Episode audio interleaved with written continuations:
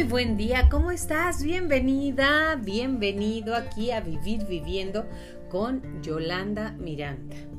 Hoy es un día especial porque es un día lleno de luz, es un lunes, iniciamos la semana y estamos en el mes de la cosecha, en el mes de la renovación, en el mes de saber qué ha sido tu cosecha, buena, mala o peor cómo estás perfilado en, este mundo, en este momento. Hay muchísima gente sola y muchísimo hombre y mujer que buscan el amor sin ganas de encontrarlo. Así es. En mis manos tengo un libro muy interesante de Jesús Chávez Marín. Se llama Siluetas en la Resolana será presentado después de postergarlo meses en el Museo Quinta Gameros en la ciudad de Chihuahua. Tú sabes que este podcast se produce desde la ciudad de Chihuahua, Chihuahua, México, la tierra del chile chilaca a 880. Bueno, en este libro son cuentos cortos, muy lindos, muy interesantes, pero sabes que están centrados en las parejas o en las personas que queremos tener una segunda, tercera o cuarta oportunidad de vivir y cuáles son los miedos o las situaciones que nos llevan a no buscarlo. Y me encanta, ¿sabes por qué? Porque también ah, busca pasar de una manera muy coloquial el momento de encontrarnos y la forma de que sean que se ha utilizado para buscar el amor en este tiempo. Yo creo que los que estamos más sacados de onda en determinado momento es para las personas que somos tonas, tonas y tonas. Y aquí había un libro muy interesante que dice es fácil amarte en una pantalla. El amor virtual es, es, el amor que ha estado en este momento más en boga, que si están las plataformas de Tinder, de esto, del otro. Algunas, algunas de las personas sí tienen ya listo todo, todo el amor, que tienen, que tienen todo muy bonito. Y el cuento dice así, es tan bonito amarte en pantalla Neftali vivía en Chilacayo, felizmente casado como se dice vulgarmente. Su entretenimiento principal era el Internet y luego los años halló la tierra prometida de su existencia. Conseguirse novias virtuales. Como era hábil con las palabras y tenía facilidad para compartir fotos, música y videos de todos los ambientes del espacio cibernético resultaba atractivo para mujeres soñadoras que también andaban en lo mismo, en la búsqueda del amor a distancia, el hastío de la propia realidad territorial y social, que buscaban en otros países una relación, un futuro que, al igual que sus corresponsales, se metían con ansiedad a sí misma, negando su real intención de darle vuelta a todo compromiso. Me encantó. Esta parte del texto te lo leí, es de Araceli Loya, exactamente está en el libro de Jesús Chávez Marín. Pero ese no es el tema, ya sabes que siempre doy una introducción y luego el tema es herramientas para saber si tu pareja puede ser un buen compañero o compañera. ¿Qué es lo que hay que tomar en cuenta? Ahora estás en las nubes, borracha de amor, subida a la luna, ebria de dopamina, oxitocina, serotonina y es probable que creas que has encontrado a tu gran amor. Pero antes de comprometerte y de formalizar esta relación que estás empezando, tienes que pararte a pensar si la persona cumple los requisitos mínimos para ser una buena compañera o compañero. Es importante ser honesto contigo mismo y realizar si hay condiciones para emparejarse y poder disfrutar del amor. O sea, no irte a lo tontito. Hoy te propongo unas preguntas que pueden ayudarte a pensar con claridad y a cuidarte a ti mismo. Comenzamos. ¿Sabes la persona con la que estás cuidarse a sí mismo? ¿Es autónomo o necesita de una mamá que lo cuide? ¿Te sientes plenamente correspondido en tu relación? ¿Crees que los dos están igual de ilusionados y tienen las mismas ganas y la misma intensidad de sentimientos? ¿Te sientes amada? ¿Cómo te demuestra el amor? Si no te lo demuestra, ¿por qué no te lo demuestra? ¿Crees que tiene ganas de disfrutar del amor y del sexo o de algún obstáculo existe que le impida vivir sus relaciones con libertad y alegría, como por ejemplo el miedo? ¿Tienen los dos el mismo concepto o parecido del amor y del tipo de pareja que quieres tener? Si la respuesta es no, hay condiciones para amarse si lo que quieren no coinciden. ¿Te sientes aceptado o aceptada tal como eres? ¿Te ha pedido tu pareja que cambies de ser o de hacer algunas cosas en tu vida? ¿Te sientes bien? ¿Te sientes feliz? ¿Estás a gusto en tu relación? ¿Te sientes bien tratada? ¿Te sientes bien tratado todo el tiempo? ¿La mayor parte del tiempo o solo algunas veces? ¿Te sientes bien tratada cuando tienes conflictos? ¿Cómo te tratas tú? ¿Notas mucha diferencia entre su forma de tratarte y la tuya hacia él? cómo habla de su ex novio o novia. Si habla de que todos estaban locos, no creo, ¿eh? tú vas a seguir la, a ser la siguiente loca. Si habla de que todos son unos celosos, tú vas a ser el próximo celoso. ¿Cómo habla de las mujeres o de los hombres que tuvo en su vida? ¿Cómo trata a la persona que te está atendiendo en un restaurante? ¿Crees que es una buena persona realmente? ¿Crees que buena persona todo el tiempo con todo el mundo? ¿Cómo se comporta con los animales que tiene cerca? ¿Es machista, racista, clasista, homofóbica, lesbofóbica, xenofóbico? ¿Emite discursos de odio? Cuando sabe algo de él, cambia de tema inmediatamente, que te llegan a decir, no, es que él es así o así, y te dice, ah, no, otro tema sus actos y sus palabras se corresponden, lo que dice, lo que hace, o sea, hay coherencia. ¿Cuántas pasiones y aficiones tienen en común? ¿Les gusta lo mismo? ¿Hay compatibilidad entre ellas? ¿Está buscando una compañera o un asistente que lo cuide? ¿Se preocupa y se ocupa por tu placer o solo le preocupa el suyo?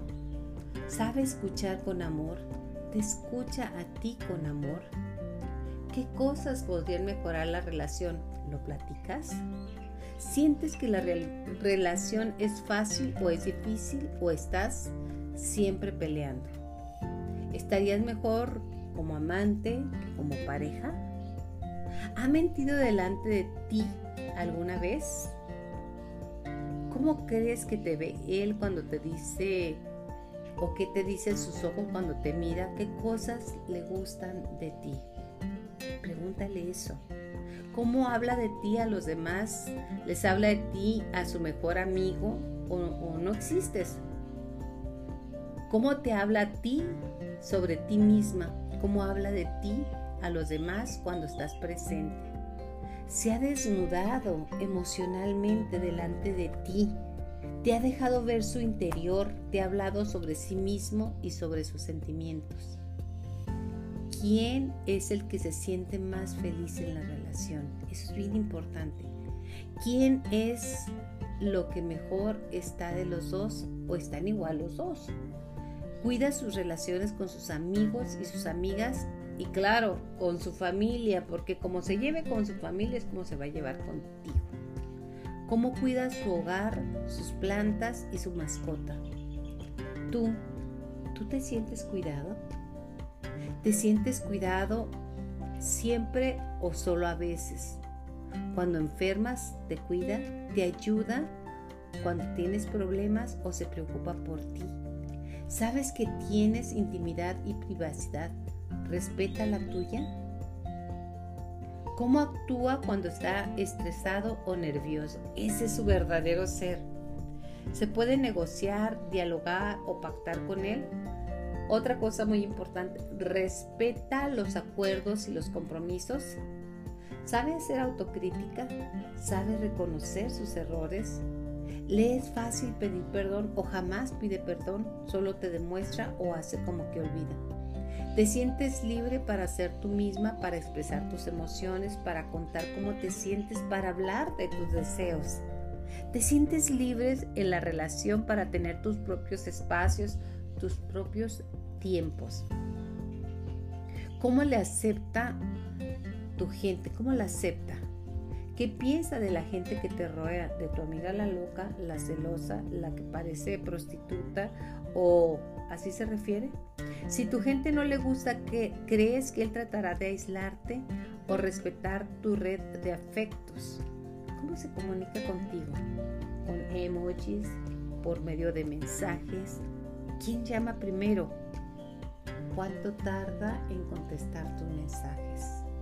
Respeta los pactos a los que llegas para estar juntos o los rompe a menudo. ¿Crees que él confía o ella plenamente en ti? ¿Te ríes bastante con él o con ella? Eso quiere decir si te estás divirtiendo. Pregúntate si te estás divirtiendo. ¿Estás renunciando a algo o te estás sacrificando por algo? Si es feminista, si dice que está trabajando el patriarcado, hay coherencia entre el discurso y lo que hace. Coherencia es muy importante. Una cosa es lo que dices y otra cosa es lo que haces. Hay compañerismo, igualdad y trabajo en equipo en la relación. ¿Cómo se reparten las tareas cuando conviven juntos? usa su poder, su beneficio para él mismo o de forma que se beneficie todo el mundo. ¿Disfrutan ambos de la misma cantidad de tiempo libre? ¿Cómo va tu forma de organizarse económicamente? Es tan importante que le preguntes qué le gusta, quién maneja el dinero.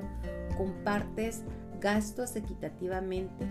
¿Te compensa la relación? ¿Sientes que las cosas buenas realmente compensan las malas?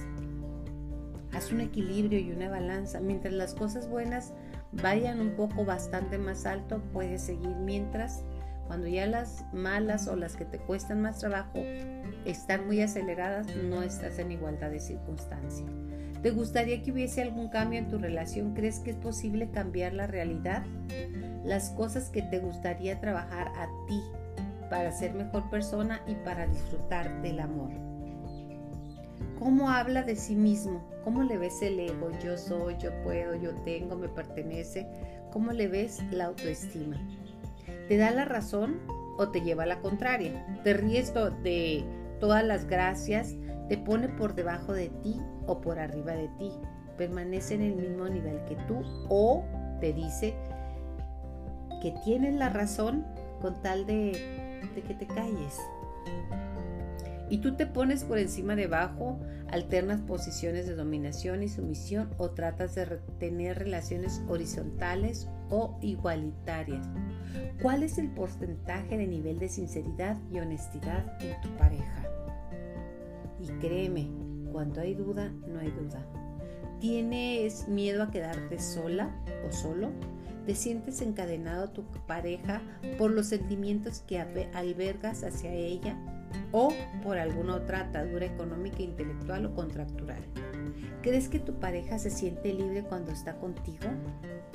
¿Confías en ti mismo para saber cuándo es el momento de romper la relación si llega ese momento? ¿Cómo crees que se comportaría en una ruptura?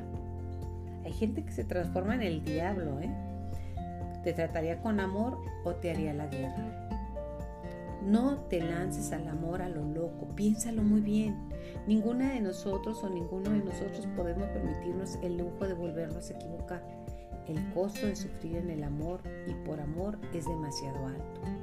Hay que amar con los pies bien puestos sobre la tierra Tienes que estar lúcida y despierta, ser realista y practicar te ahorra toneladas de sufrimiento. No te olvides, no todo el mundo sabe qué de querer y cuidar. Tú lo que busques es un compañero de viaje. No has venido al mundo ni para servir a ningún hombre, ni para cambiarte a nadie, ni a ninguna mujer. Tú estás aquí para disfrutar como gente que sepa disfrutar, compartir, dar, recibir cuidados y hacer tu vida más placentera. No dejes de hacerte preguntas constantemente y lo más importante, a darte respuestas. Conecta contigo y escucha, escucha a tu guía más importante, escucha a tu corazón. Ahí te van algunos tips. Los hombres que no dan la talla ni tienen el lugar suficiente, aplica para mujeres también, ¿eh? Buenos compañeros son todos aquellos que son incapaces de desnudarse y de abrir el corazón. Los que no se enamoran nunca, los tacaños emocionales y económicamente. La tacañez económica no aplica nada más al dinero, aplica a las emociones casi siempre. Y los mutilados emocionales. Los que se comprometen en una relación monógama, pero mienten y engañan a sus parejas.